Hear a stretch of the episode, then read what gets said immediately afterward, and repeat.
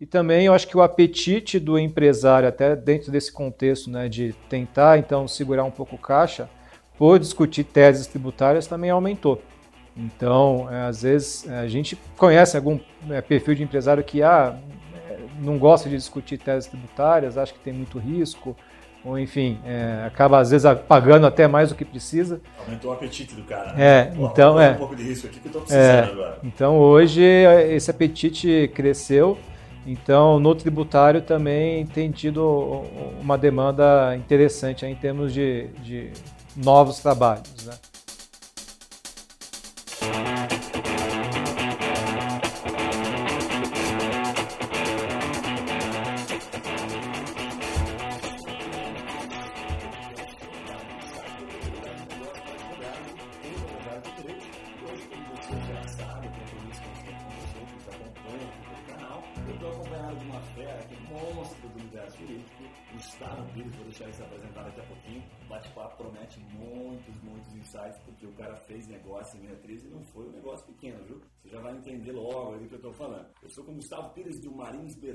Maiores escritórios, certamente, do país. E aqui no Paraná dá para dizer que é o maior, né, Gustavo? É, um dos maiores, com certeza. Maiores. Depende de qual critério a gente vai adotar, né? Mas com certeza está entre os principais aqui da região sul. Legal. Sabe, eu tive a honra de, de participar né, de, um, de, um, evento, aliás, o Gustavo participou, né, nos deu a honra de participar de um evento, ele abriu muitas questões de gestão do, do Marins Bertoldi, muitas questões de cultura que foram sensacionais, coisas que eu nunca tinha visto, nem achava que tinha escritório de advocacia que fazia isso. Então vai ser papo também aqui do nosso, da nossa conversa. Eu vou pedir para você se apresentar, Gustavo, começar contando um pouquinho dos números para quem é de fora, né, não conhece o Marins Bertoldi, entender a dimensão desse escritório e aí a gente entrar na questão direta de negociações meia crise. Ok, bom, primeiramente é um prazer falar aí com, com os ouvintes aqui do, do podcast da TreeMind. É, o Marins Bertoldi é um escritório que esse ano completa 25 anos de fundação. É um escritório que atua no direito empresarial, nas principais áreas então do direito empresarial. É, o escritório hoje conta com 70 advogados e aproximadamente 105 colaboradores no total. Possuímos unidades aqui em Curitiba, em Cascavel, é, eu sou sócio aqui da área corporativa, então atuo com bastante intensidade em questões societárias, é, cíveis e fusões e aquisições. Legal, Gustavo. Você se tornou diretor também, né, da filial do, da British, British America, é isso, né? Esse é o nome da British ou não? É, na verdade, a Câmara Britânica de Indústria e Comércio, é mais conhecida como British, é, a Câmara Britânica é uma instituição sem fins lucrativos que visa promover o, o, negócio bilateral entre o Brasil e o Reino Unido. Ela tem já mais de 100 anos de presença no Brasil, é, sempre no eixo Rio-São Paulo, e aí ano passado ela expandiu então para o Paraná e para Minas Gerais. Eu sou o diretor regional aqui do Paraná. A gente tem desenvolvido aqui três comitês, que é o de educação, tecnologia e o de agronegócio. E a Bridge, até mesmo no meio da crise, também vem crescendo. Ontem mesmo a gente recebeu a notícia de um novo associado que é, passou a fazer parte do time. Então também é uma iniciativa que o escritório tem desenvolvido e que tem sido bastante rica aqui para nós. Legal. Depois eu vou você contar um pouquinho como é que você faz para conciliar tudo isso, é, sendo sócio aqui da, da, do setor da área corporativa do Marins e diretor né, da British da filial. Salvo, para começar, é, teve um assunto que, que ganhou bastante relevância aí na mídia recente, né? O M&A é do, da Via Varejo.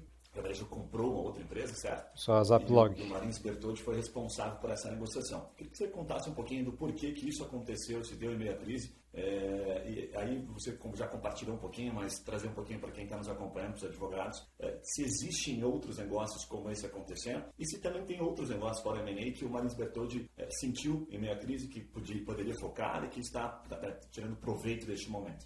Bom, falando especificamente dessa transação, né, a gente assessorou a Zaplog, que é uma empresa de logística, é uma solução de logística, é, um SaaS, né, Software Service.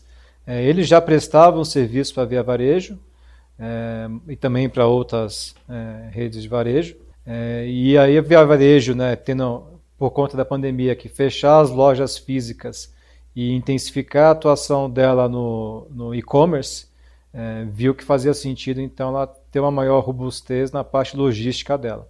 E óbvio que eles já vinham conversando até antes da pandemia, e com a pandemia, então, o interesse da Via Varejo se intensificou, e acabou sendo concluída a transação. Então hoje a empresa é 100% da Via Varejo e o fundador continua gerindo o negócio, mas agora como um colaborador da Via Varejo. É, acho que essa transação ela ilustra bem que a gente tem algumas demandas de mercado que com a crise se intensificaram e que vão continuar existindo e se intensificando. Então, é, quando a gente fala de tecnologia de uma forma geral, a gente tem visto que todos os negócios estão se tornando cada vez mais tecnológicos. Né? Então, você ter serviços que estejam é, relacionados, né, a, então fazer negócios no ambiente virtual, ou até a própria gestão do próprio negócio, né? então também o home office, que eu acho que é outra questão que veio com bastante intensidade. Então, qualquer serviço que esteja diretamente ou indiretamente relacionado então, a, a home office e a gestão do negócio é, de forma remota, também é algo que faz sentido nesse momento. Então, acho que esses são só alguns exemplos de demandas de mercado que a gente tem visto se intensificar e que, obviamente, geram oportunidades de negócio, principalmente na área de, de, de M&A. Né? Então, a gente vê alguns setores é, se consolidando, acho que vai ter uma tendência de consolidação, principalmente esses setores que estão sofrendo mais com a crise. Né? Então, se a gente fala de entretenimento, turismo, acho que são exemplos de setores que vai haver consolidação e outros setores que eh, eles vão ter que trazer para os seus negócios ferramentas, é, às vezes de uma forma eh, via aquisição, como a Via Varejo fez, mas, enfim, desenvolver uma forma de atuação é, virtual, né, no, no, ambiente virtual com maior intensidade, porque a gente não sabe também é, é, quando que a gente vai vo nem voltar para o normal. Acho que o antigo normal já não vai existir mais, mas quando que vai surgir esse novo normal que a gente vai ter esses ambientes híbridos, então, de mais contato físico, mas com uma atuação é, virtual muito intensa. Legal, Gustavo. Tem, tem um ponto que é, é, bacana, que eu gosto sempre de trazer aqui no programa, que é o seguinte, né? É, a gente sempre, quando fala de visão, ficou com aquela perspectiva de que a gente está tentando se mandinar, né? Então, eu vou pedir para você compartilhar também um pouquinho, fora a questão do M&A, que ainda assim é, é, é um produto, é um serviço de, é, não de exclusividade, né? A gente sabe que um escritório pequeno pode ter esse privilégio atuar, mas é algo que, que remete a muito ainda aos grandes escritórios, né? é uma negociação de peso, então as grandes empresas costumam contratar escritórios na mesma proporção. Agora, o que, que eu queria pedir para ti? São 105 colaboradores, que é o que você trouxe, mais 70 advogados. Neste momento, olhando em todas as áreas né, do, do, do, Marins, aquilo que está trazendo dinheiro fresco, certo? Se fosse para você colocar assim, falar, a primeira área que traz dinheiro fresco nesse momento de crise é trabalhista, societário, sei lá. É. Compartilhe um pouquinho a tua visão desse momento, até para quem está nos acompanhando entender, olha, pô, o cara está contratando nessa linha. Porque a gente tem visto muito, muita pesquisa, muita conversa, muita procura, mas pouco dinheiro novo entrando, né? pouco risco, as pessoas estão segurando um pouco Não. mais. Então, para um escritório como o Marins se manter, o que é que está trazendo dinheiro para o caixa? E aí, complementando essa pergunta, eu vou pedir para você nos dizer a tua visão em termos de futuro próximo. Então, nesse momento eu faria isto, esse é um, esse é um momento, né? em um futuro próximo, em seis meses, as empresas vão precisar trabalhar nesta outra área jurídica, então abre uma outra demanda uhum. para o escritório. Tá, vamos lá. É, eu acho que uma, uma vantagem de você é, ser grande e ter várias áreas é que você consegue enxergar isso dentro de casa, né? E a gente, óbvio que a gente tem acompanhado aí né, diariamente né, como que a crise tem impactado né, nos nossos negócios e quais são as áreas que têm gerado maior demanda, né? Então, é, a gente tem três grandes áreas aqui no escritório, né, que é o trabalhista, o corporativo e o tributário. É, no trabalhista, a gente tem visto então que já começou uma onda de demissões. Né? Então, é, algumas empresas conseguiram né, até é, adiar um pouco esse processo, mas o fato é que tem sido noticiado e a gente tem visto que tem ocorrido demissões. Então, isso quase que automaticamente amanda, aumenta a demanda é, por assessoria trabalhista. Né? Então, é, a gente tem visto, é, na parte de consultoria, é, também a gente teve aí inúmeras medidas provisórias né, para é, tentar mitigar um pouco o efeito da crise nas empresas, então isso trouxe uma demanda por consultoria bem grande é, aqui internamente. Mas também na parte contenciosa, acho que a tendência é aumentar né, o número de demandas por conta do, do, número de demissões que estão ocorrendo. Então, no trabalhista, a gente vê é, esse movimento. No tributário, gestão de impostos sempre foi um tema relevante, mas agora ele pode ser até uma questão de sobrevivência das empresas. Né? Então, óbvio que a gente não está recomendando ninguém a não pagar imposto, mas você pode eventualmente postergar esse pagamento é, se aproveitar de algum benefício também que tenha sido concedido tanto no âmbito estadual ou federal. Então, acho que tem que haver um planejamento tributário. Então, é, eventualmente, uma, uma das formas de você conseguir preservar minimamente seu caixa é você postergar o pagamento de imposto. Mas até a forma de fazer isso tem que ser é, bem estruturada para não acabar resultando até num crime. Né? Então, é, tem que haver uma assessoria nesse sentido e a gente tem é, atuado é, nesse, nesse aspecto. E também eu acho que o apetite do empresário, até dentro desse contexto né, de tentar então segurar um pouco o caixa, por discutir teses tributárias também aumentou. Então, é, às vezes, é, a gente conhece algum é, perfil de empresário que ah, é, não gosta de discutir teses tributárias, acha que tem muito risco, ou enfim, é, acaba às vezes pagando até mais do que precisa. Aumentou o apetite do cara. É, Pô, então é. um pouco de risco aqui que eu estou precisando agora. Então hoje esse apetite cresceu. Então no tributário também tem tido uma demanda interessante em termos de, de novos trabalhos, né? Na parte corporativa, aí a gente tem alguns segmentos ali dentro. Né? Na parte de M&A, é, é notório, é público que o volume de, transações caiu bastante. Eu acabei de participar de um evento agora que a gente discutia isso. É, em torno de 40% a queda, né, tanto em volume quanto em quantidade de transações. É, mas a gente tem visto que existem ainda transações ocorrendo. Nós mesmos fechamos duas né, durante a pandemia. E há uma perspectiva de melhoria do mercado, né, até por conta da reabertura de alguns mercados no exterior. Então, mas o M&A é uma área que demora um pouco mais para responder, né? E aí falando um pouco de curto prazo, né?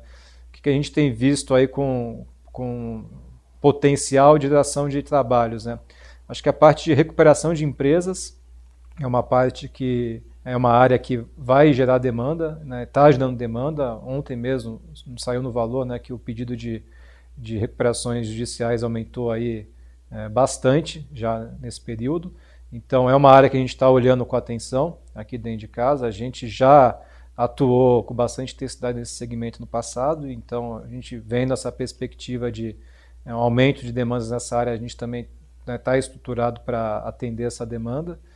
É, na parte né, de, de novos investimentos, aí depende muito também do capital externo. Então, é, o investidor estrangeiro precisa ter maior confiança aqui no Brasil para voltar a trazer o recurso para cá. Então, é uma área que a gente não vê tanto potencial de curto prazo.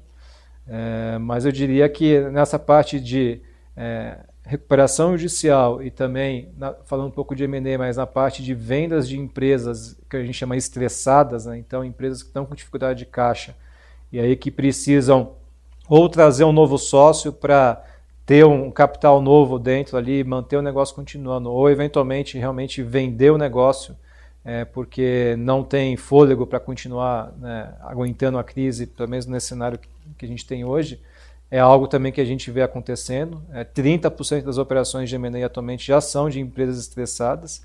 Então, falando na área de M&A, a gente vê é, isso já, esse movimento já se iniciando. E tem outras áreas que já haviam também é, uma demanda interessante. Eu acho que é, LGPD é um tema que continua muito quente.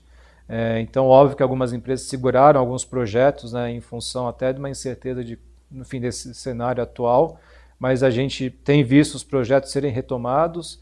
É, a própria indefinição né, do governo de quando que a lei de fato entraria em vigor também trouxe aí uma, uma paralisação de alguns projetos, mas agora com esse cenário um pouco mais claro, eh, os projetos estão retomando. Então, acho que LGPD é uma área que vai ter bastante demanda. E aí você tem projetos de todo tipo, de todo, todo porte. Né? Então, você tem desde grandes projetos, que aí você vai precisar né, de, um, de, um, assessor com um pouco mais de braço para conseguir é, desenvolver o projeto, mas mesmo os pequenos negócios também, vão ter que se adaptar. Então a gente dá exemplos, né? Ah, eu tenho um consultório médico. Você tem que se atentar a isso, porque é, você tem dados sensíveis ali dos seus pacientes que você vai ter que ter uma forma adequada de coletar esses dados, de tratar esses dados, né, armazenar esses dados.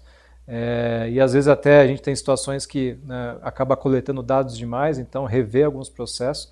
Então acho que é, é uma área que tem oportunidade aí é, para muita gente. É, é, um mercado novo, né? acho que é um mercado que está se desenvolvendo. Então, ó, claro que quem tem uma familiaridade com direito administrativo, com compliance, acho que consegue navegar nesse mercado aí com mais facilidade. Mas eu tenho, eu mesmo participei do AB ano passado, numa comissão que tratava desse tema, e eu via lá um interesse muito grande dos advogados mais novos, principalmente em se desenvolver nessa área para atender essa demanda. Então, acho que esse é um mercado também bastante interessante, né, direito digital como um todo, que traz oportunidade aí para principalmente os advogados que estão querendo desenvolver uma nova área conseguirem atuar num segmento que já tem uma demanda reprimida. Legal, Gustavo. Bom demais, vários insights já na tua fala. E tem um ponto que me chamou a atenção, que é a questão do consultivo e do contencioso. Há poucos dias eu fiz uma pergunta para um advogado que eu estava entrevistando, é, de São Paulo, em que eu perguntei para ele o seguinte, qual é a receita do bolo, né? A gente sabe que não tem receita, mas é, hoje a gente sabe que tem muitos advogados querendo, tão sonhado, contrato de partido, trabalhar mais no, no, consultivo e menos no contencioso, em função de toda aquela demora, enfim, todo mundo já está já, já tá careca de saber disso. Agora, nesse momento de crise, vender o consultivo para algo que não é, não é um problema né, real, é, dependendo da empresa, é mais difícil você conseguir fechar o negócio porque ele está postergando, não está colocando dinheiro novo nisso, né? Uhum. Então ele está tentando resolver mais o contencioso, que ainda não se tornou um contencioso, assim, né? Com as demissões, enfim. Uhum. Como é que você enxerga, é, aí vou fazer uma pergunta bem direta, Gustavo, como é que você enxerga vender neste momento para uma, uma empresa que não consegue pagar né, efetivamente os seus compromissos. Como é que um advogado chega e vende? Aí eu vou abrir um parênteses rápido. Esse, quando eu fiz essa pergunta para esse advogado e também outros clientes lá da Trimite, que a gente tem um volume bem expressivo, eu, eu, uns três ou quatro, mais ou menos, comentaram sobre algumas estratégias que eu achei muito interessante. Uma delas diz a respeito ao seguinte: o cara estava conseguindo crescer, captar novas empresas com uma estratégia muito simples. Ele entrava nessas empresas vendendo um consultivo para não para evitar um contencioso então ele não dizia sobre projetos, né? Era uhum. só para evitar o contencioso.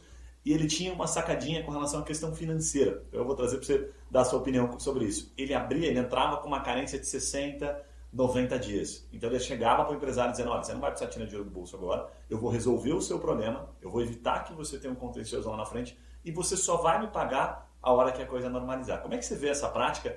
E como é que você enxerga é, é essa, essa, essa, essa estratégia do advogado vender sem ter dinheiro né, nesse tipo é. de empresa? É, eu acho que essa estratégia ela está muito atrelada ao teu custo.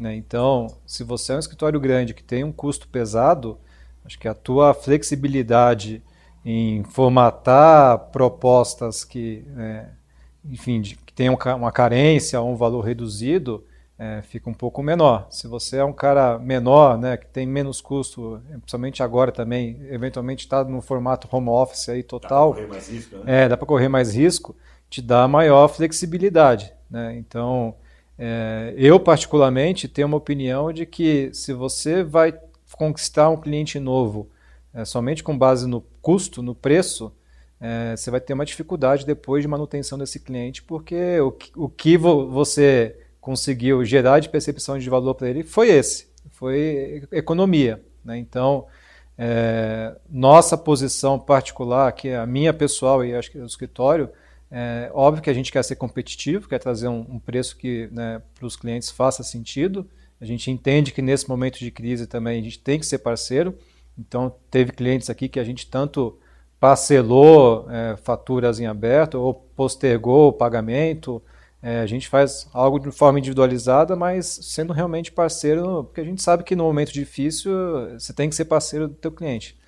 É, mas a gente nunca se posicionou como é, um escritório que traz clientes pelo preço. Né? Eu acho que o preço, no nosso caso, é, não pode ser um impeditivo, mas não é o, o diferencial que a gente é, enfatiza na hora de fazer uma venda. Nossos diferenciais são outros. É aquela velha máxima, né? Se quem vê preço não vê valor, né? É, justamente. Então, mas é, e aí até trago até antes da crise, né? A gente tem aí um segmento que ele é bem desafiador para o escritório grande atender, que são as startups. Né? Então a gente é, acho que ali foi um laboratório para nós é, de é, estudar novos formatos de cobrança, é, que até nesse momento de crise atual é, trouxe alguns ensinamentos. Então, até abriu um pouco a nossa visão de o que, que a gente poderia trazer em termos de opções e de flexibilidade é, os clientes. Eu também você comentando isso no evento, inclusive, que você falou lá atrás que já não, não sabia, estava tentando ajustar o formato, uhum. cobrar um negócio que pode ficar grande um dia, isso. né? É, então, acho que óbvio que você olhar para aquele cliente, aquele prospect, ter uma perspectiva de futuro, é, vai aumentar teu apetite para entrar no risco junto com ele, porque no final do dia é isso, né? Se você está cobrando um valor subsidiado ou postergando o pagamento, você está, de uma certa forma, entrando no risco do negócio do teu cliente. Então, acho que o primeiro ponto é entender bem para quem que você está oferecendo isso. Né? Você usar isso como uma estratégia é, de mercado, é, enfim, enfim para qualquer oportunidade que aparecer, não me parece que é tão apropriado. Então, acho que você tem que fazer uma, uma pré-seleção de quem são as empresas que faz sentido oferecer isso. O indicador de sucesso das startups costuma ser ridiculamente baixo, né? É. Tá falando em cada 100 startups, duas, três. Uhum. mas, né? mas então, trazendo aqui para o momento atual, que a gente está falando das empresas do modo geral e não só das startups, é, eu entendo que sim, a questão comercial, é, a questão financeira pode ser bastante relevante em alguns casos. É, é é necessário você entender, né? Então, se é um cliente novo, entender então qual é a perspectiva, né, de geração de caixa daquele negócio que vai possibilitar ele te pagar é, ali na frente, dependente do, de qual que vai ser o prazo de carência. Ou também, se é, eventualmente eu estou fazendo um valor subsidiado, é, eu ter uma visão macro daquele negócio e entender, ok, então, e aí é uma estratégia que a gente faz, né, mesmo fora da crise. Tem diversas empresas que a gente, para entrar na empresa, acaba fazendo um valor é, diferenciado, mas aí eu tenho a perspectiva de vender outros trabalhos de outras áreas, ou entrar dentro da própria área, que depois vão recuperar aquele meu investimento inicial naquele cliente. Então, acho que o importante é você ter essa visão não só do curto prazo, mas de médio e longo prazo. Então, é, ter essa perspectiva de que, ok, e aí tem situações que de fato existe essa perspectiva e outras não. Então, pode ter um cliente que você fala, não, isso aqui é uma situação muito pontual, é, que não vai ter continuidade. Então, falando um pouco da minha área, ah, chega uma empresa aqui que é, quer ser vendida, os sócios querem vender aquela participação. Eu até tenho uma possibilidade de continuar atendendo aqueles sócios em outros negócios, mas falando da empresa em si, uma vez ela vendida, dificilmente eu vou continuar atendendo. Então eu tenho que é, ter essa análise na hora de formatar o meu preço também, entender se eu tenho oportunidades futuras para eventualmente é, recuperar um investimento que eu fiz em dar um valor é, subsidiado para aquele cliente ou não. Então, acho que a análise ela é, é, bem individualizada e tem algumas nuances aí que você tem que interpretar na hora de definir a tua política de preço. E também tem o seguinte, né? Pode passar lá 60, 90 dias da carência. Eu achei a estratégia extremamente agressiva, mas ela, a princípio, ela vinha funcionando com esse advogado, ele enxergava que ela vinha funcionando porque de fato ele está é, é, conseguindo entrar em empresas que até então ele não conseguiria, né? Uhum. É, mas bem colocado. Talvez essas empresas, né, a, a, a, fala em si, ela foi bem é, superficial. Vamos ter deixado claro o que que esse cara tem de negócio, o que que você pode fazer, o famoso é, é, cross-selling depois, né? Uhum. Enfim, fazer o upselling, fazer aumentar o valor de contrato. Enfim, tem várias várias questões que devem ser analisadas e bem colocado pelo Gustavo. Agora, Gustavo, entrando já numa, numa linha daquilo que você trouxe lá no último evento, é, você compartilha algumas práticas do, do MBA aqui que são sensacionais e que poucas vezes eu vi conversando com diversos advogados sendo implementados. Diga-se de passagem, como falta cultura, né? como falta é, gestão é, da, da, própria startup, trazer um pouquinho do que tem na startup para dentro do universo jurídico. Você trouxe algumas que são, são maravilhosas, algumas que eu, eu já tinha é, é, sacado que estavam sendo validadas, né? muitas que vocês estavam aperfeiçoando e outras que já estavam consolidadas. Uhum. Compartilha com a gente assim é, as principais, aquelas que você fala assim, puxa, de curto prazo, aquilo que mais traz retorno, né? é esta prática aqui, é esta estratégia que eu não vejo muito, e de longo prazo, essa daqui que é mais difícil você é, absorver. E por que, que eu estou falando do, do curto e do, do longo prazo? Porque o advogado, principalmente o advogado que está naquela situação de tentar crescer o seu escritório, escalar, né? É, ele tem muita pressa, tá todo mundo muito ansioso. Então hoje quando você traz essa visão, né, puta, o Marins Bertold implementou uma estratégia e trouxe essa visão de longo prazo, dá um pouco mais de segurança para quem está ouvindo. Fala, puta, eu já sei que isso aqui eu tenho que olhar para daqui três anos, então eu vou ter que camelar. E se eu não tenho bala para aguentar até lá, ou se eu não quero esperar, puta, eu já não entro nisso, porque o efeito é muito de longo prazo. Como é que você vê isso, Gustavo? É, é uma pergunta que é complexa, né? pode ter diversas respostas. Acho que contar um pouco aqui do nosso exemplo. é, que talvez traga aí algum insight para os advogados. É, tem uma questão que é, é, bastante óbvia, mas não tão fácil de se resolver, que é, bom, qual é o meu diferencial? Né? Então, enquanto advogado e enquanto escritório. Acho que a primeira coisa que o, o, advogado, o empreendedor, né, advogado, o, o, escritório tem que entender é isso. É, o que, que eu tenho de diferente dos outros? Né? E aí eu vejo, é, às vezes, alguns escritórios é, entendendo que questões que para mim, são é, pré-requisitos como diferencial. Então, vou dar um exemplo prático. Né? Tem diversos escritórios que falam, nós somos os escritórios advocacia ética. É, eu acho que ser ético é obrigação de qualquer advogado. Né? Então, é, embora a gente conheça a classe aí sem é, protecionismo, entenda que né, tem alguns advogados que às vezes ultrapassam um pouco ali o, o, o limite da ética, mas isso é pré-requisito da profissão. Então, ah, o fato de eu ser ético não é, não é diferencial de mercado, é pré-requisito para que eu consiga é advogar. Básico, né? É o básico do básico, né? Então, acho que o primeiro ponto, quando você vai traçar uma estratégia de, de curto e médio e longo prazo, é entender, bom, no que, que eu me diferencio? Né? E aí você tem que interpretar também o que, que o mercado está pedindo. Né? Então, eu posso ser um grande especialista em direito aeronáutico, mas se no meu mercado não tem demanda por aquele serviço, acho que não vai ter, ter muita valia esse meu conhecimento. Então, a não ser que eu consiga é, remotamente atender empresas desse segmento. Então, acho que o primeiro ponto é você entender o mercado que você está inserido e o que, que você pode trazer de diferente naquele mercado é, em relação aos seus competidores.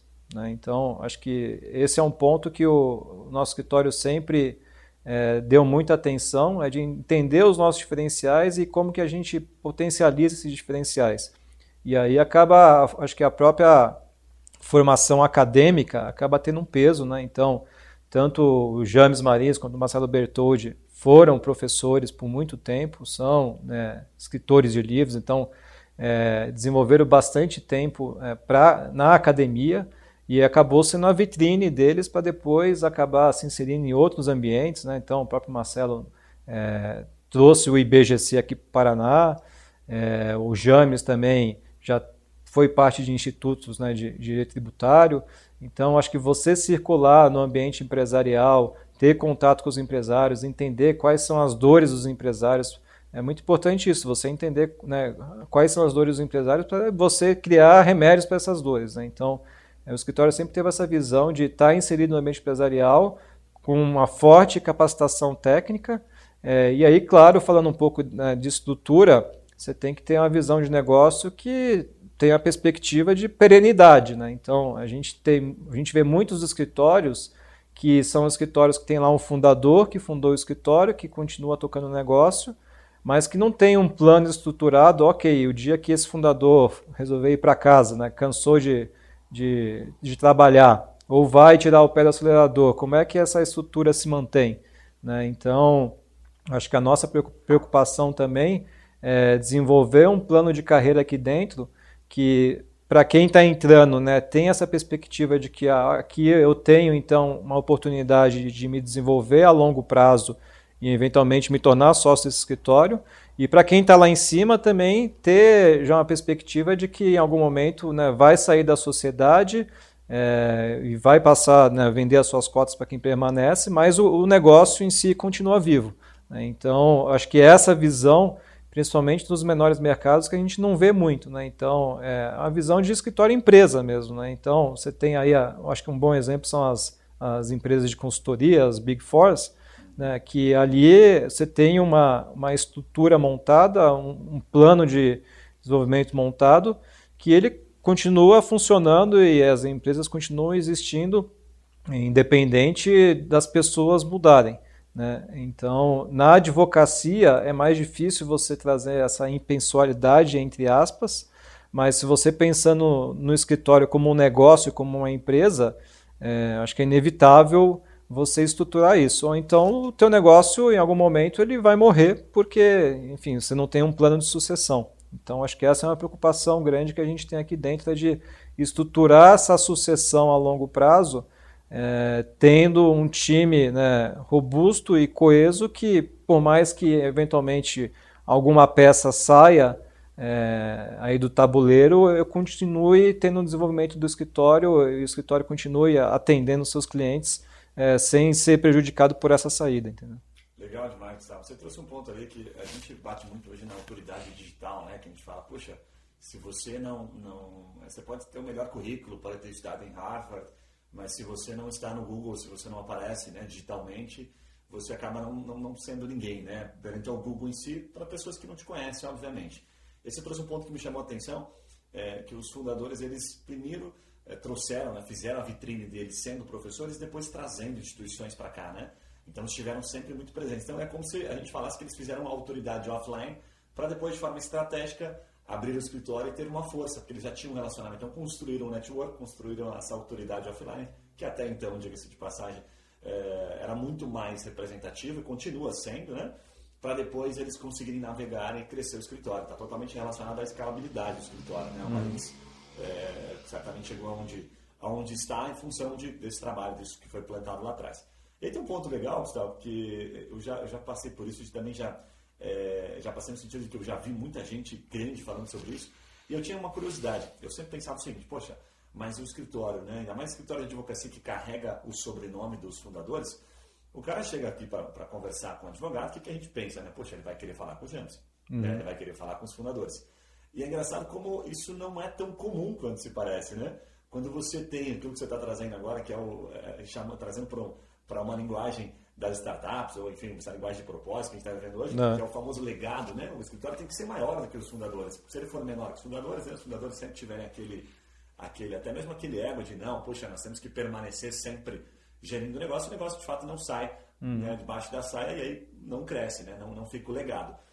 Você enxerga isso? Isso existe um escritório grande como o Marins ou não? O cara chega aqui e fala, poxa, você vai ser atendido pelo Gustavo, que não é um Bertoldi, que, tá, que não é aqui o fundador, mas uhum. ele, ele, ele, ele, entende que isso faz parte do escritório? Como é que funciona isso? Eu acho que sim. É, óbvio que tem uma questão de branding aí por trás, né? mas dele entender que, é, na verdade, o Marins Bertoldi não, não é o James Marins ou o Marcelo Bertoldi, é uma cultura. Né? Então, é, hoje, o escritório né, com 25 anos e no porte que está, é, óbvio que os fundadores ainda têm uma grande influência no escritório, mas é, eles também, eles só têm é, somando os dois, 48 horas por dia. Então, seria impossível o escritório chegar no tamanho atual se dependesse exclusivamente da contribuição dos sócios fundadores. Então, claro que a questão do nome às vezes acaba remetindo a, pessoas dos sócios fundadores, mas hoje o escritório é, acaba sendo muito maior do que o James Marins e o Marcelo Bertoldi, né? sem de forma alguma é, tirar o, o, protagonismo que eles têm na, na condução desse negócio. É, e a gente tem outros exemplos. Acho que um exemplo que a gente pode dar é, por exemplo, o Pinheiro Neto, né, que é o maior escritório do Brasil hoje. É, o, o, próprio Pinheiro Neto, fundador, já morreu né, há alguns anos e o escritório continua vivo, continua sendo uma potência. Então, Tem gente que nem sabe que ele morreu. É, acho que já fazem mais de 10 anos. É, então, é, assim como o Pinheiro Neto, a gente tem outros exemplos, né, e então, eu acho que o principal não é nem o poste do escritório. Às vezes, quem está ouvindo pode pensar, ah, mas eu sou escritório pequeno, não tenho que me preocupar com sucessão. Acho que não, você tem que se preocupar com a perenidade do teu negócio. É, independente se você tem 5, 10, 100 colaboradores, né, são pessoas que dependem daquele negócio, é, são famílias que dependem daquilo, então você tem uma visão de longo prazo, de perenidade, até em termos de contribuição para a sociedade, eu acho que, que é importante. Né? E a gente vê também que né, nos escritórios em que você tem essa preocupação com a perenidade, é, até a, a, própria forma de gestão daquele negócio e de planejamento do futuro acaba sendo mais democrática. Então você acaba tendo várias visões né, sobre alguns temas. E aí tudo bem, você pode ter é, dentro da, da gestão societária da sociedade né, pessoas com que tenham é, maior poder ali, que acabem tendo uma, uma maior contribuição na tomada de decisão, mas você pode trazer mais pessoas para a mesa para trazerem outras visões também e enriquecer um pouco essa dinâmica. Então não fica aquilo tão centralizado em poucas pessoas que às vezes você acaba até se distanciando daquilo que realmente o escritório tem que atender em termos de mercado, em termos também de é, gerenciamento de carreira, porque fica muito centralizado na, na visão de poucas pessoas. Né? Legal. Gustavo, é, bem nessa linha do que você está trazendo, tem uma, uma pergunta aqui antes de a gente entrar na, na parte final, que, que, guarda relação muito com a escalabilidade do escritório de advocacia, né?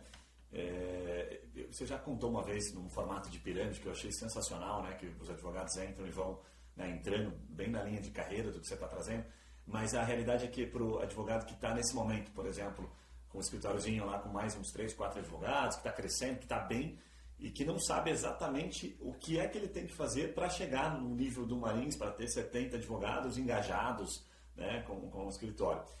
Como é que você enxerga, por exemplo, se fosse te dar uma dica bem prática é, para esse advogado que, por exemplo, hoje detém lá, vamos colocar 80% das cotas do escritório é dele.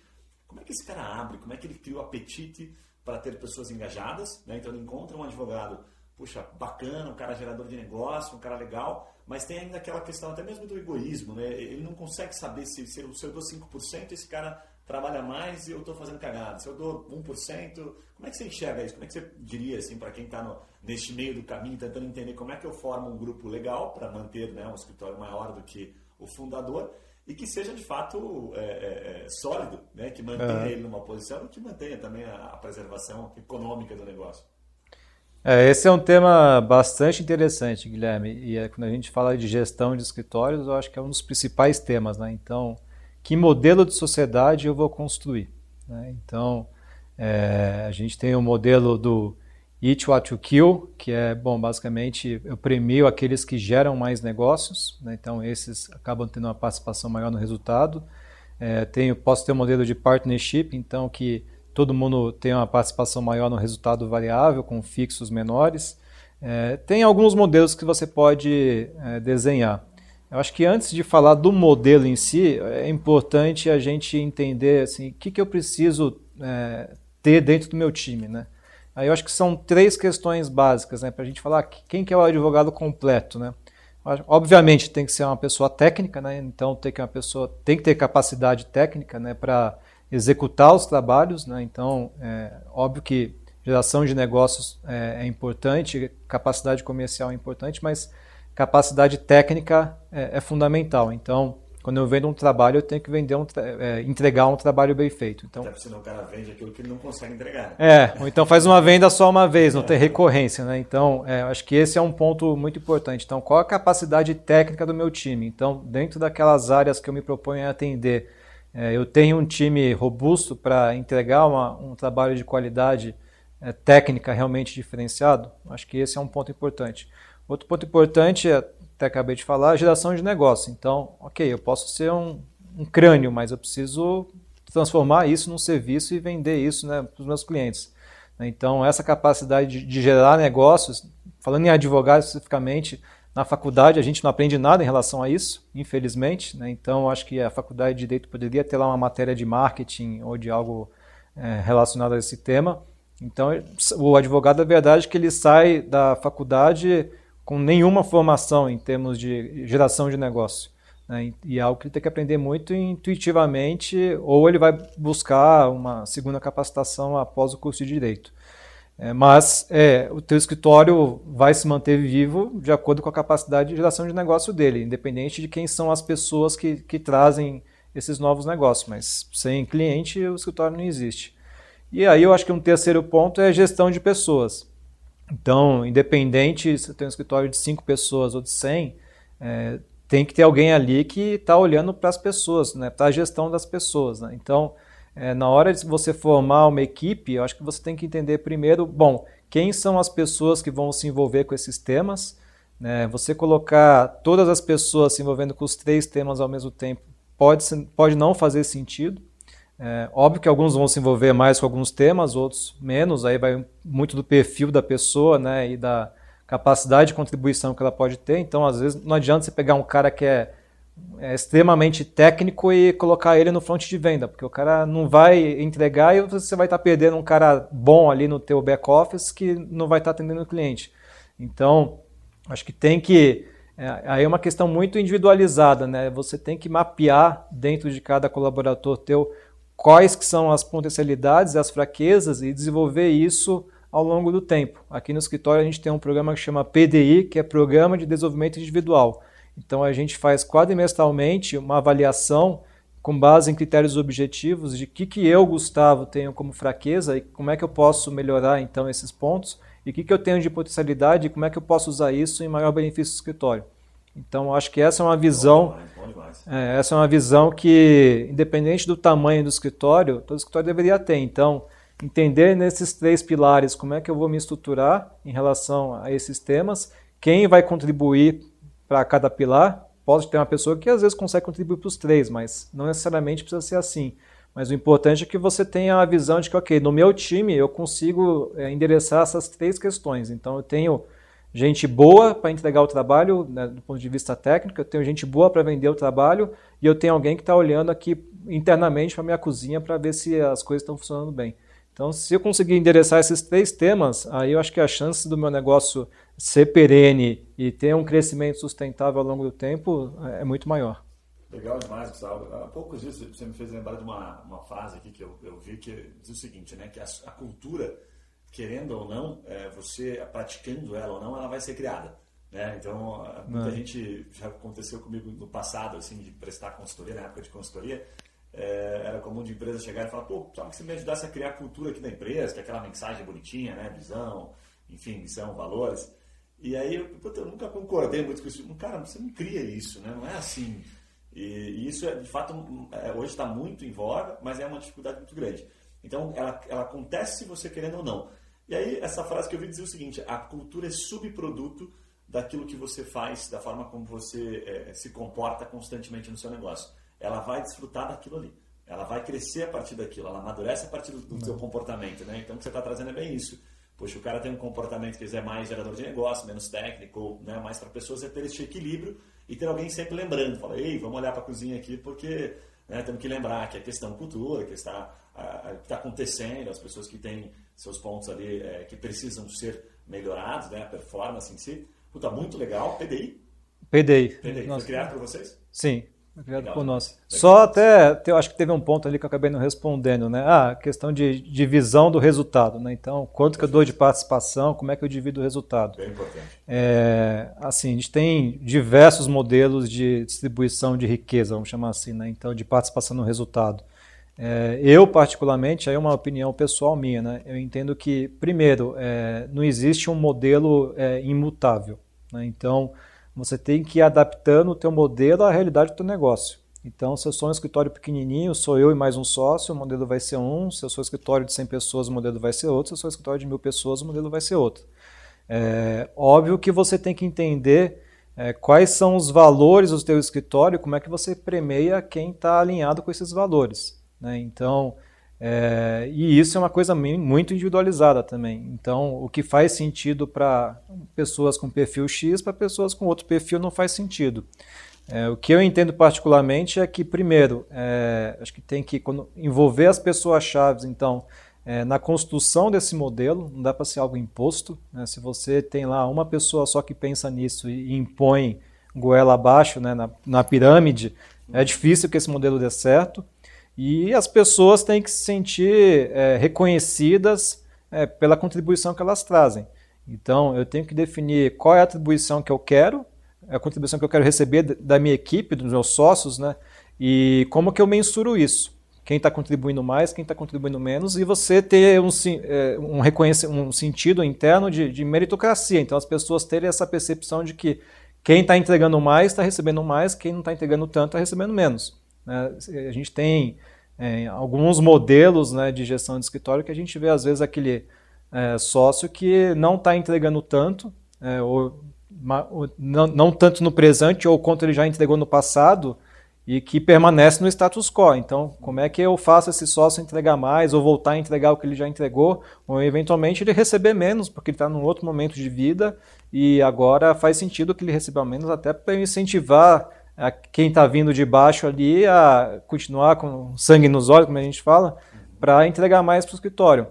Então, eu acho que é essencial você ter transparência em relação a esse formato, como que ele é construído, como que ele é avaliado e como que ele é ajustado também, né? Então, é, eu diria que é, é, importante você entender o teu time, construir um modelo que faça sentido para o teu time, é, pelo menos para as pessoas chaves ali do time, né? Então, é, via de regra, todo escritório tem ali o que a gente chama de núcleo duro, são aquelas pessoas que têm menor propensão a sair, que você sabe que pode contar a médio e longo prazo. Né? Então, ao menos para esse é, grupo de pessoas né, que fazem parte desse grupo, ou de pessoas que você vê potencial para entrarem nesse grupo, é, aquele modelo tem que fazer sentido. Se esse modelo não faz sentido para essas pessoas chaves, aí é difícil que você consiga replicar no restante da equipe essa sensação né, de pertencimento e de alinhamento com a cultura do negócio a longo prazo. Legal, Gustavo. Bom demais. Tem dois pontos aí da tua fala que eu gostei, que você fala principalmente do imutável, né? o que é bem é, é, é complexo e às vezes um pouco contraditório quando você fala com o advogado, porque o advogado entende que o contrato está ali, está pronto, está feito, um abraço, esse é o contrato, firmamos lá atrás e é isso que importa, né? Não. Então, uma coisa que eu aprendi que não faz muito tempo é que os meus contratos eles passariam a ter um prazo de validade menor, até para que eu me obrigasse a rever se aquilo faria sentido no momento em que nós estivéssemos ali na frente, né? Não. Eu acho que isso força um pouquinho a você rever e você colocar a pessoa também em xeque, né? Dizer, olha, aquilo que a gente combinou lá atrás, passados seis meses aqui, foi, foi legal até aqui, e agora? Vamos olhar para frente? Porque uhum. momentos de vida podem mudar, né? Você tem dois advogados Sim. ali, daqui a pouco um casa e, e começa a olhar mais para construir um patrimônio, outro mais para construir a empresa. É, eu, eu, também estou passando por isso lá, então essa adaptação tem que ser constante. Por isso que é melhor é, olhar para o contrato sempre assim com um prazo muito curto. É mais ou menos naquela linha lá que, salvo engano, acho que foi no México, que as pessoas casam a cada dois anos. Né? Você tem que ir lá e falar, pô, e aí, vai continuar casado? Vai casar de novo com a mesma mulher? Vai fazer essa besteira ou não? então é mais ou menos essa linha, o é, curto, né? Eu diria assim, quando a gente fala de relação societária, é, tem dois aspectos. É, tem um aspecto que é a estabilidade. É, essas discussões são complexas também, né? não são discussões fáceis. Então, se eu tiver que todo ano ficar re revisitando o meu modelo, eu vou gastar muito tempo e energia em cuidar do modelo e, às vezes, vou tirar o foco de cuidar do negócio. Né? Então, acho que tem, que é, tem que ter um pouco de cautela só é, entender qual é o nível de transformação que eu vou trazer nessas reavaliações e com qual periodicidade eu vou fazer isso. Legal. E aí eu acho que é uma análise muito individual de cada caso, mas é, a minha fala é mais no sentido de que eu tenho que estar aberto Sim. a estar re, re, revalidando o meu modelo. Não que necessariamente eu vou estar todo ano tendo que mudar, ou a cada dois anos tem que mudar o modelo em si. E aí é, eu diria que, é, independente de qual seja o modelo, eu tenho que ter convicção nos meus valores. Então, quais são os valores que construíram aquele modelo? Né? Então, é difícil você mudar valores. Né? Às vezes você pode fazer um, um ajuste em função de condições do mercado ou da própria sociedade. Então, tem lá um sócio que saiu que eu preciso, então, repor aquela posição. Eu vou fazer isso dentro de casa, vou trazer de fora, é, vou então para trazer alguém do mesmo nível, vou dar uma participação. Então esse tipo de, de avaliação você tem que fazer. Mas é, independente da mudança que eu fizer, quais são os valores que construíram aquele modelo? Se não tenho bem claro para quem está dentro e para quem está entrando quais são os valores por trás, aí você começa a entrar em situações que você começa a questionar a validade do modelo. E aí pode ser uma discussão é, bem mais complexa. Tem que lembrar do porquê, né? É. Por que mesmo que a gente está fazendo isso, né? isso, né? Tem que lembrar disso. É, nesse ponto que você tocou, como exemplo aqui, a gente faz lá na, na Freemind, a gente segue assim, né? a gente faz um plano orçamentário anual. Então, plano orçamentário anual, Isso, o cara já, já fica claro, você já joga na mesa, dizendo, e aí, você quer tirar dinheiro esse ano? Né? Como é que está a tua para você, pessoa física? E aí, então, a gente trabalha isso. E aí, a gente cria uma regrinha simples, olha, trimestralmente a gente pode vir até discutir, mas no micro, não no macro. O macro já está definido, uhum. tá? Então, a gente olha, escuta, né? E aí, puxa, agora vamos falar só do micro trimestralmente a gente olha os indicadores e, puta, e aí? Mudou alguma coisa aqui que a gente tem que mexer no macro, mas uhum. raramente a gente fala. Então a gente só vai fazendo ajustezinhos trimestralmente, vai olhando sempre para o trimestre e segue em frente. Então é uma forma é, simples, então sempre faz no começo do ano. É bacana porque você, eu passei por isso com esse modelo, fui tentando ajustar e achei interessante porque quando eu cheguei em casa, por exemplo, ficou claro para mim que aquele ano eu não ia fazer, por exemplo, ah, não vou poder esse ano comprar uma casa e pagar esse ano, não vou conseguir. Uhum. Já está bem definidinho o plano orçamentário da empresa, a gente vai ter que reinvestir, vai ter que ir para cima. Não tenho dinheiro, vai ser sócio pobre esse ano. É. Mas agora no começo do ano que vem, aí você até mostra isso para a esposa, né? Ó, tá aqui, ó, ó, o investimento que a gente vai fazer, olha como, é, aonde a gente vai chegar com esse, com esse plano orçamentário. Então aí espera um pouquinho, aguenta as pontas aí, que ano que vem a gente olha com mais carinho para esse projeto pessoal. Então isso ajuda bastante, foi simples, a gente construiu algo simples e que eu acho que fez sentido.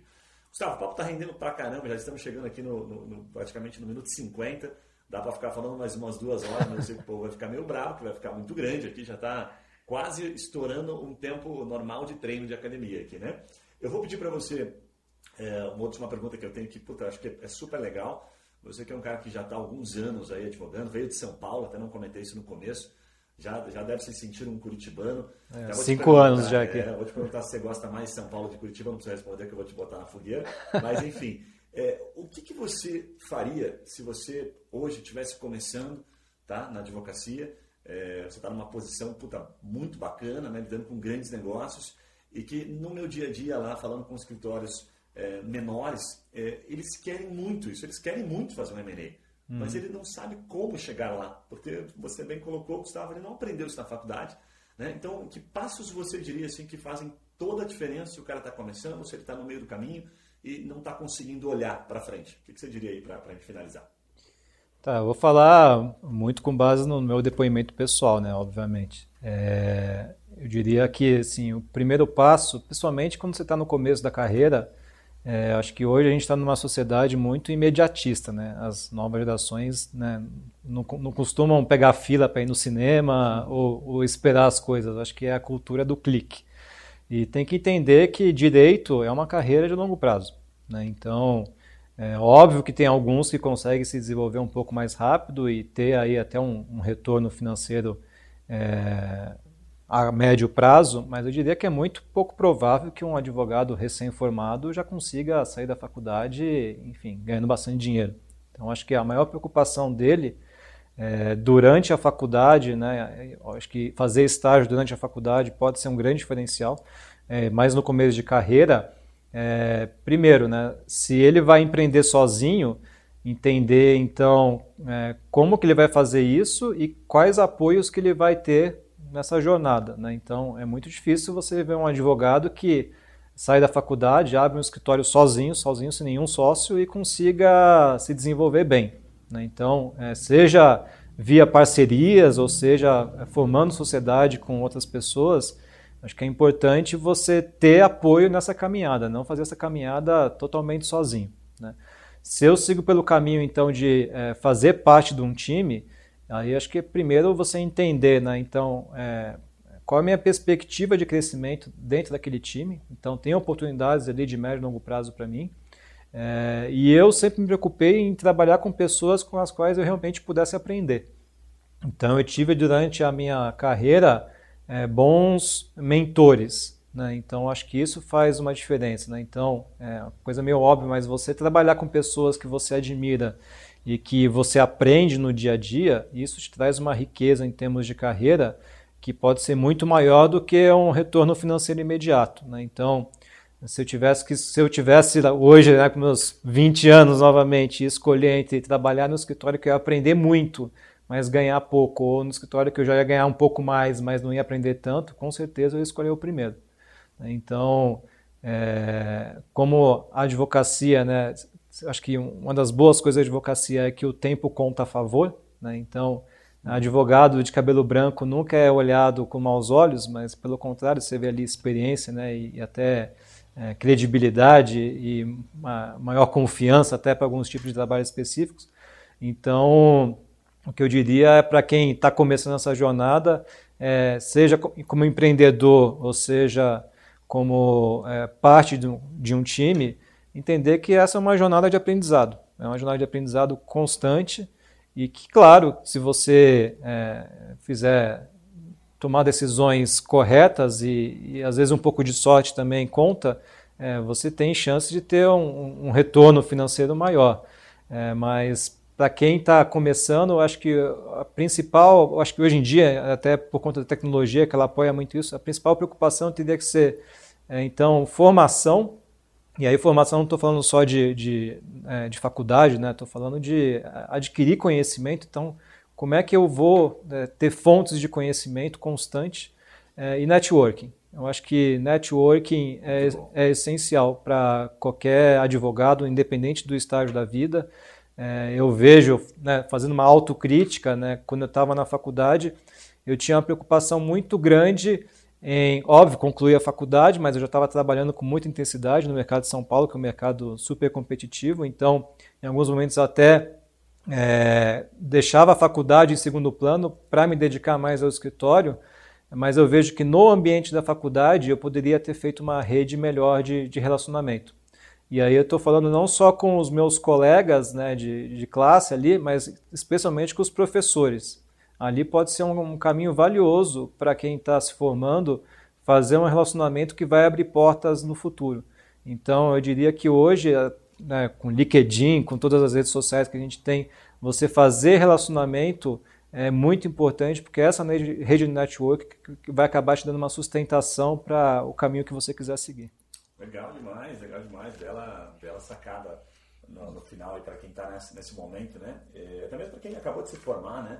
Retomar alguns contatos ali, porque a, a faculdade de fato ela, ela te propicia uma oportunidade de você se aproximar e às vezes você não vê isso, né? Não. Isso que você está trazendo. Você, poxa, eu tinha tudo para me aproximar, agora passou 10 anos, eu nem sei mais se o, se o professor está vivo ferrou, já perdi intimidade e tal. Uhum. Naquele momento você se expor, talvez se colocar como uma, uma opção ali, uma pessoa que quer ajudar e que quer fazer parte, né, sem pensar logo de cara no financeiro, é, te possibilite é, aumentar, criar uma rede antes mesmo da formação. Uhum. Bem legal, você já tinha até comentado sobre isso, né, que a, a, o estágio faz toda a diferença né, para o advogado júnior uhum. aqui, até mesmo na contratação do Marinho, você já tinha me, me, me confessionado isso, e eu pude ver isso na prática, é, advogados recém-formados que não tinham estágio, quando a gente estava entrevistando para mais que a gente tem alguns, de fato sentiam muita dificuldade. Eles não conseguem enxergar o problema real. Eles uhum. não conseguem enxergar um problema de, uma, de um negócio pequeno para um diversificar para um negócio grande. Eles têm muita teoria, muita tese em si, ah. mas pouca vivência, né? É, dou meu exemplo mesmo. Eu, é, eu cheguei na minha área atual no quarto ano de faculdade. Né? Então, eu passei por outras áreas antes para conhecer. Fiquei três anos na área tributária, que foi uma área que eu gostei bastante. Gosto até hoje, acho que o societário, o né, corporativo e tributário são áreas irmãs ali que andam juntas. É, mas eu cheguei na, ali no, no societário, no M&A, na metade do quarto ano de faculdade. E aí ralei um ano e meio para conseguir ser efetivado naquela área e continuei me aprimorando naquela área. Então, o estágio é a oportunidade que você tem flexibilidade para ficar pulando de galho mesmo e ver qual é o galho que você gosta mais. Quando você é advogado, né, e aí já tem uma obrigação, é, mais que você seja um advogado júnior, mas já de atender as demandas, aí essa flexibilidade né, de você mudar de áreas, ela começa a diminuir. Ao longo do tempo, ela vai ficando cada vez menor. Então, a gente hoje, no momento de crise, né, se eu tiver que escolher entre dois advogados júniores, né, um que já tem lá três anos de experiência na área e o outro que está migrando de uma área, qual que eu vou escolher? Com certeza, uhum. com certeza. Faz uma bagagem, né? Uhum. diferença, né? Gustavo, bom demais. Vou pedir para você é, deixar sua, o seu encerramento e também deixar o seu contato, Gustavo. É, é, uma, é uma prática nossa aqui perguntar também, por exemplo, para quem está nos, nos acompanhando, aí o Marins atende algumas regiões. É, não sei se tem uma política de parceria bem definida, se as pessoas podem entrar em contato eventualmente indicando um tributário, né, indicando alguma área que vocês atuam, enfim, uhum. se há uma parceria, e deixar o seu contato. O pessoal quer te encontrar aí, quer falar com você, quer te acompanhar aí nas mídias, que eu sei que você também está bem ativo lá no LinkedIn. Então passa para o pessoal aí, por gentileza. Então tá bom. É, bom, o escritório, a gente tem parcerias né, com outros escritórios, ou até também com empresas que não são escritórios de advocacia. É, a gente tem essa cultura de parceria, é, a gente sabe que, é, inclusive, o escritório né, também recomenda trabalhos que a gente não faz para outros parceiros. Então, por exemplo, criminal é uma área que a gente não atua e que a gente tem um parceiro que a gente recomenda. Então, a gente está aberto a parcerias, né? então tem lá alguém que está nos ouvindo, ah, eu tenho aqui uma oportunidade de M&A, mas eu não sei fazer. Traz para a gente, a gente faz junto, é, a gente tem total interesse em construir esse tipo de parceria. Óbvio que a gente tem que né, entender um pouco né, é, quem é a pessoa, que, qual é a oportunidade, mas é algo que faz parte da nossa cultura trabalhar em parceria, é, principalmente enfim, com parceiros que não tenham alguma área que a gente atenda ou que às vezes querem ter um, ali um, um maior suporte. Pode até atuar já na área, mas não tem às vezes tanto conhecimento, ou então às vezes quer ter um parceiro que já tenha uma maior experiência para se sentir até mais confortável em atender aquela demanda. É, a gente atua no Brasil inteiro, principalmente agora, né, com, esse, com essa questão da pandemia. Então, acabaram as, é, barreiras, né? A gente atende no Brasil inteiro. Claro que a gente tem uma, uma presença mais forte aqui na região sul, mas é, eu diria que questão de, de região de atuação, a gente não, não tem nenhuma limitação. É, hoje em dia a gente consegue, a gente já vinha atendendo né, em todo o Brasil, é, a gente desenvolve trabalhos de governança corporativa também, que são trabalhos que a gente tem demanda de todo o Brasil, então a gente já tem essa cultura aqui dentro. E falando de contatos, então, é, o meu e-mail é gpr, né, de Gustavo Pires Ribeiro, arroba marinsbertoldi.com.br. É, nosso telefone aqui é 41 30 21 2100. É, temos o nosso site, né, www.marinsbertoldi.com.br. Estamos no LinkedIn, no, no Instagram, é, no Facebook. É, eu também estou no LinkedIn, lá, Gustavo Pires. É, então, fico aí à disposição para quem quiser entrar em contato aí e trocar ideias aí sobre esses temas que a gente discutiu, ou até mesmo uma eventual oportunidade de trabalhar em conjunto, é, fico à disposição.